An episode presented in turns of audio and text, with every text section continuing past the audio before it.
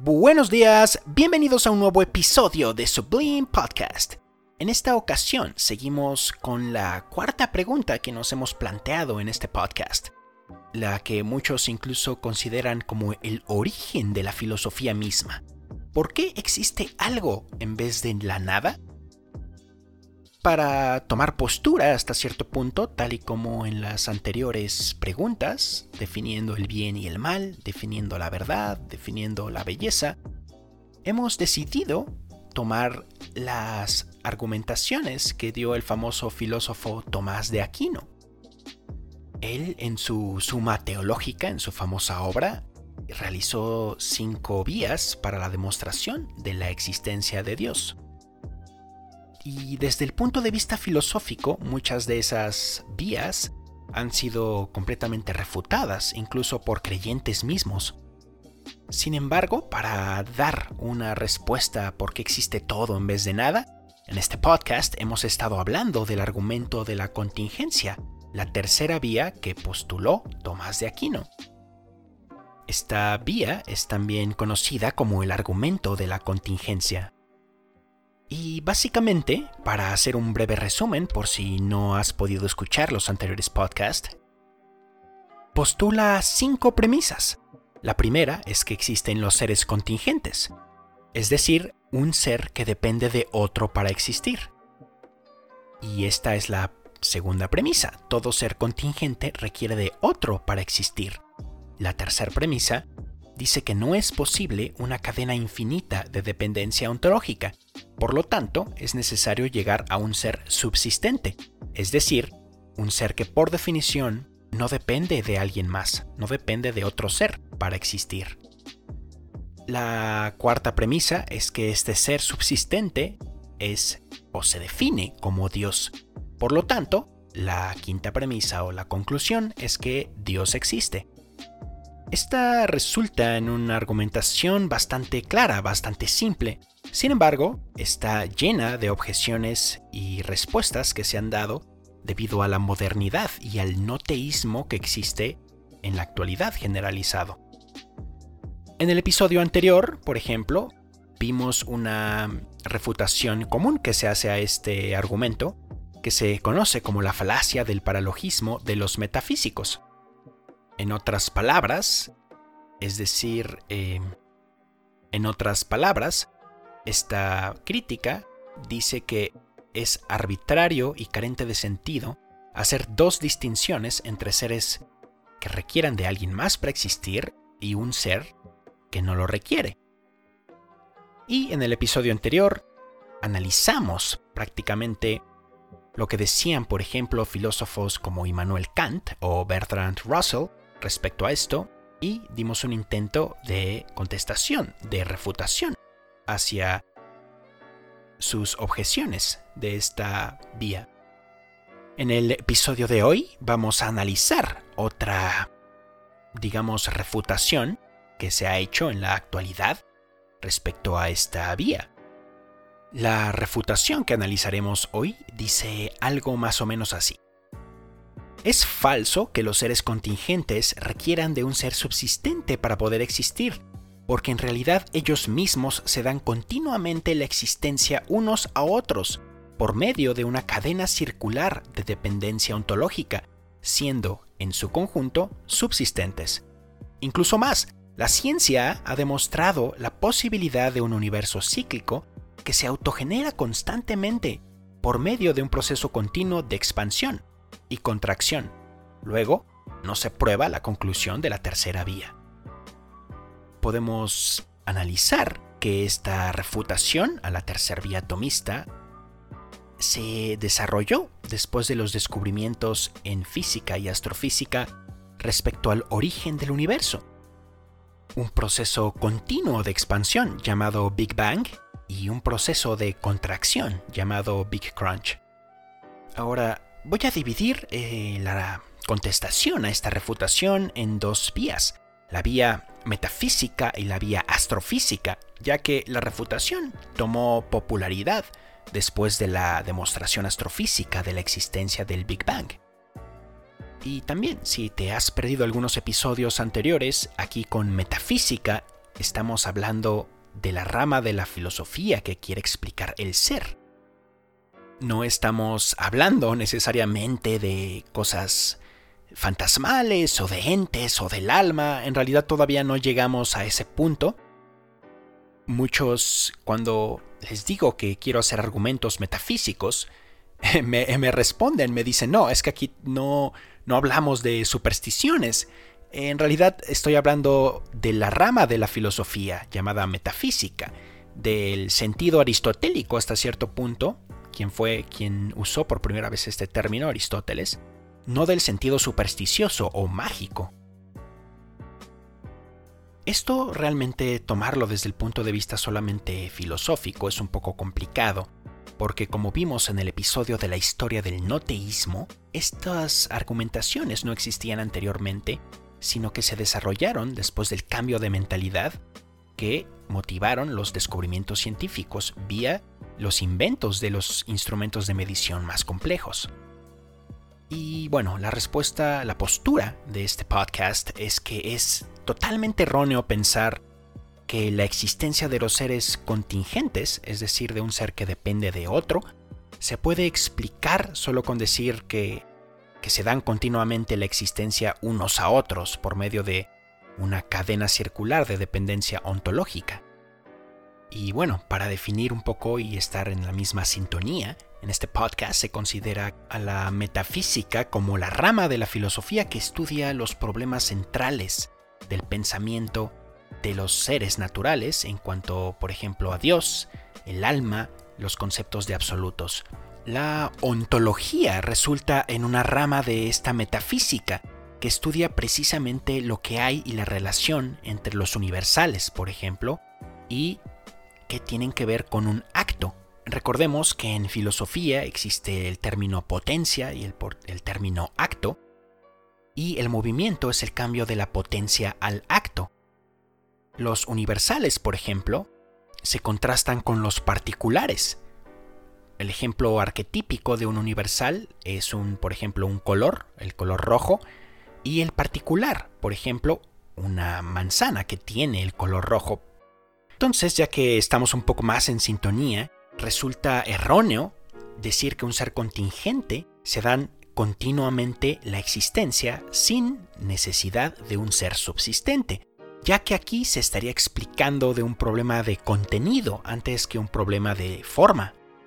Es decir, esta cuestión no trata si la cadena de dependencia ontológica es lineal o circular.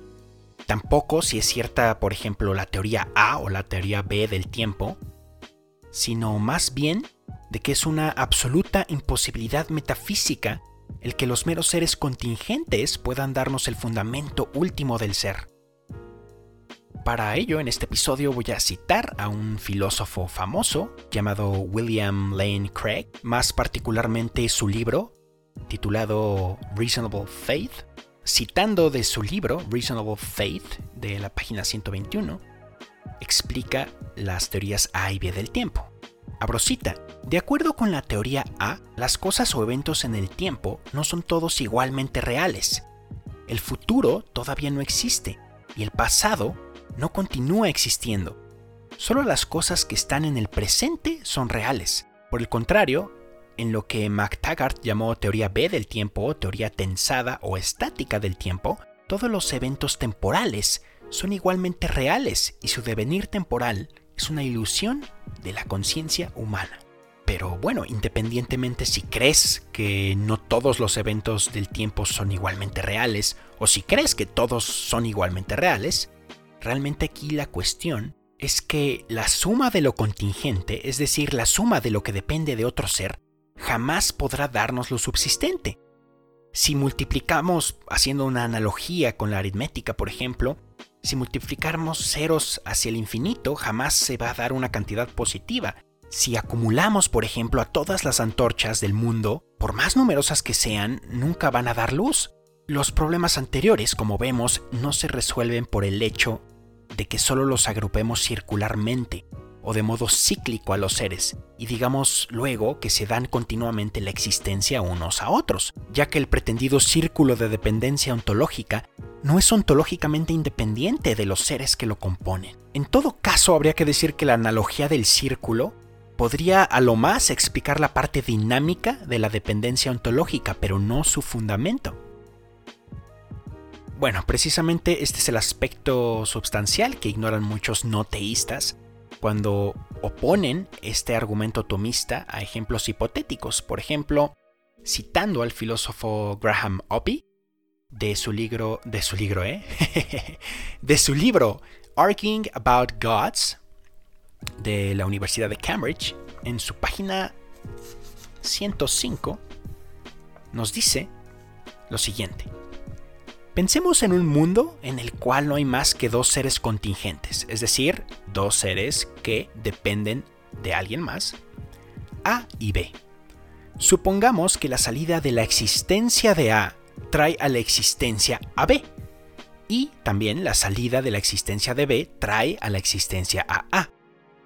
Por supuesto, no necesitamos suponer que el tiempo pasado es infinito para hacer que esta historia funcione podríamos ajustar la infinita serie de alternancias entre A y B en una estructura Big Bang estándar, a condición de que los intervalos en los que A y B existen se hacen más cortos y más cortos a medida que se acercan al origen temporal.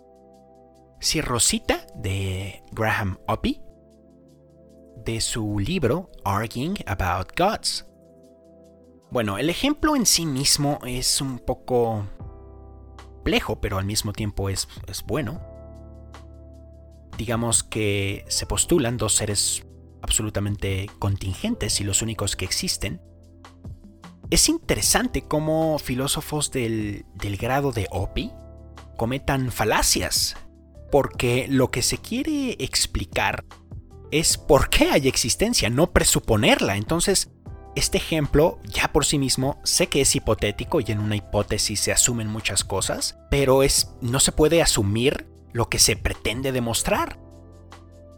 Y más grave aún, cuando dice, no necesitamos suponer que el tiempo pasado es infinito y que los intervalos en los que A y B existen se hacen más cortos y más cortos a medida que se acercan al origen temporal. Si eso es así, como dice Opie, ¿Cómo se explica el origen temporal mismo? Nosotros sabemos que en filosofía, o bueno, también en física, la definición de tiempo es precisamente el cambio. ¿De dónde, de dónde salió el origen temporal del que habla Opi? ¿De la nada? Tenemos que tener en cuenta que en esta hipótesis A y B no podrían explicarlo ellos mismos porque ellos existen en el tiempo. En el momento en el que deje de existir A, traería inmediatamente a la existencia a B.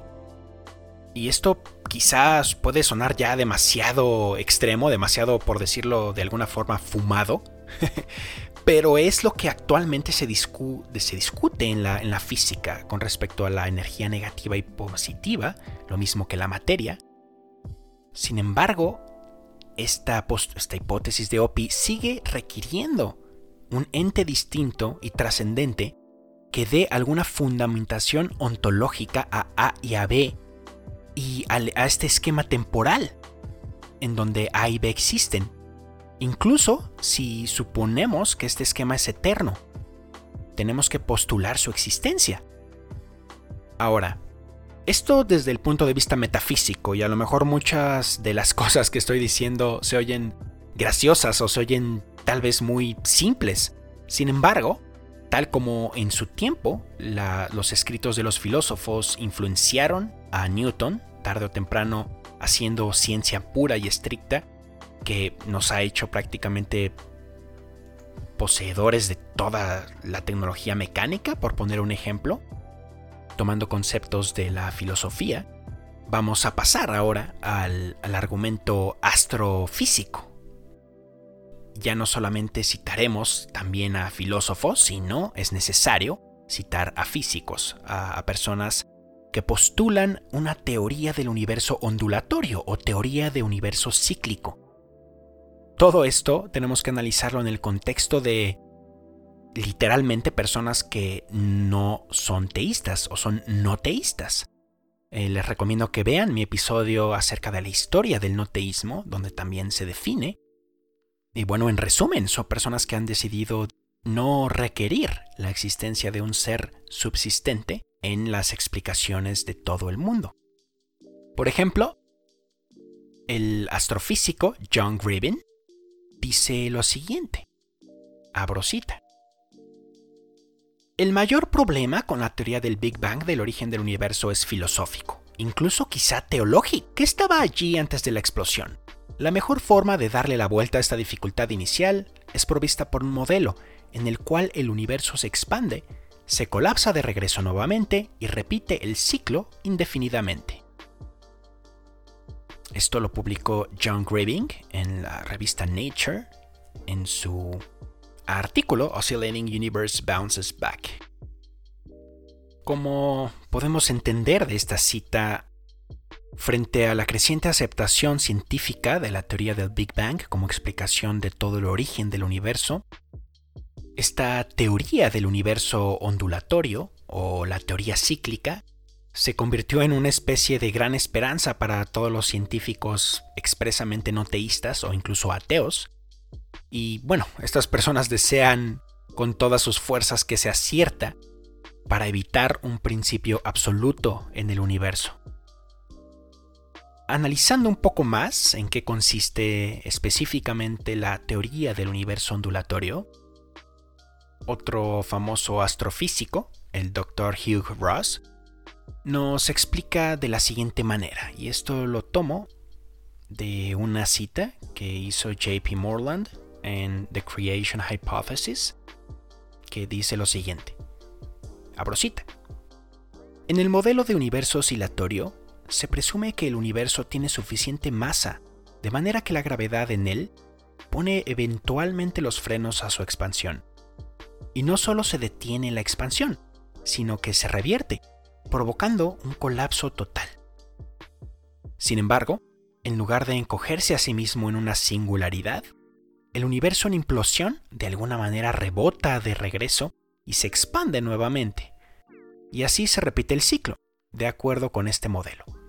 Un número infinito de tales ciclos se piensa que nos alivian de la necesidad de entender el origen de la materia en algún tiempo finito en el pasado. Cierro cita. Podemos ver también la opinión de astrofísicos desde el punto de vista meramente científico, sin embargo, volviendo al filósofo Lane Craig, en su libro Reasonable Faith, existen dos dificultades que son muy conocidas respecto a este modelo astrofísico. La primera de ellas es que el modelo oscilatorio es físicamente imposible.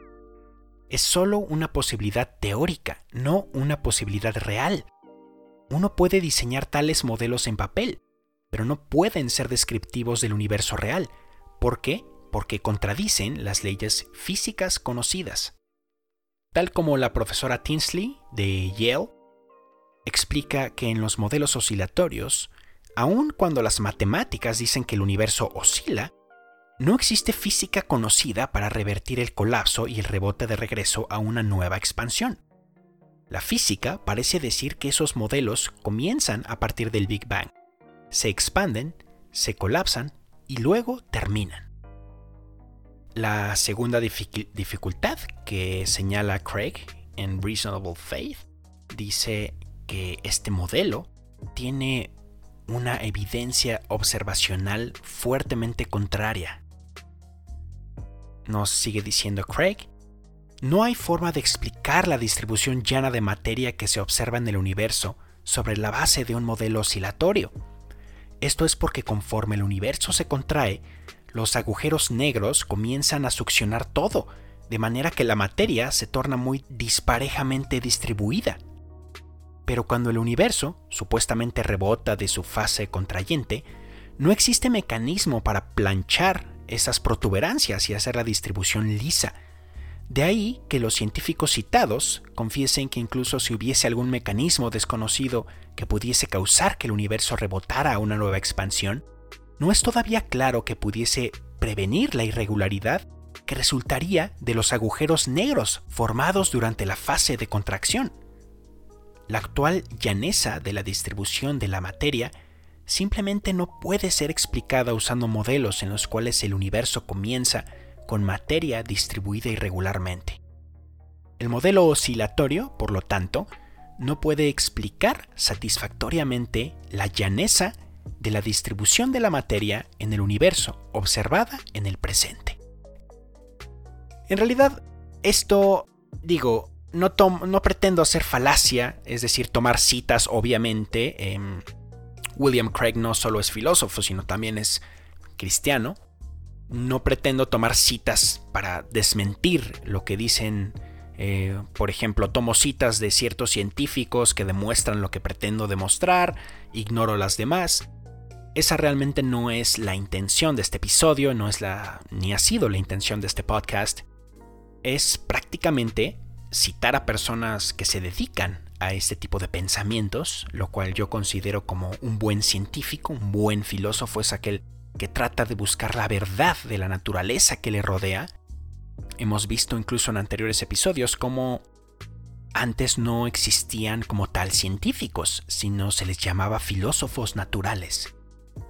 Y bueno, espero que en este episodio al menos haya podido transmitir la idea de que no tiene ningún sentido, ni metafísica ni astrofísicamente hablando, el modelo cíclico que dejen totalmente afuera al ser subsistente. Por lo tanto, la tercera vía atomista no se ve afectada por estos descubrimientos y estas postulaciones. Muchísimas gracias si has llegado hasta este punto por escuchar este episodio.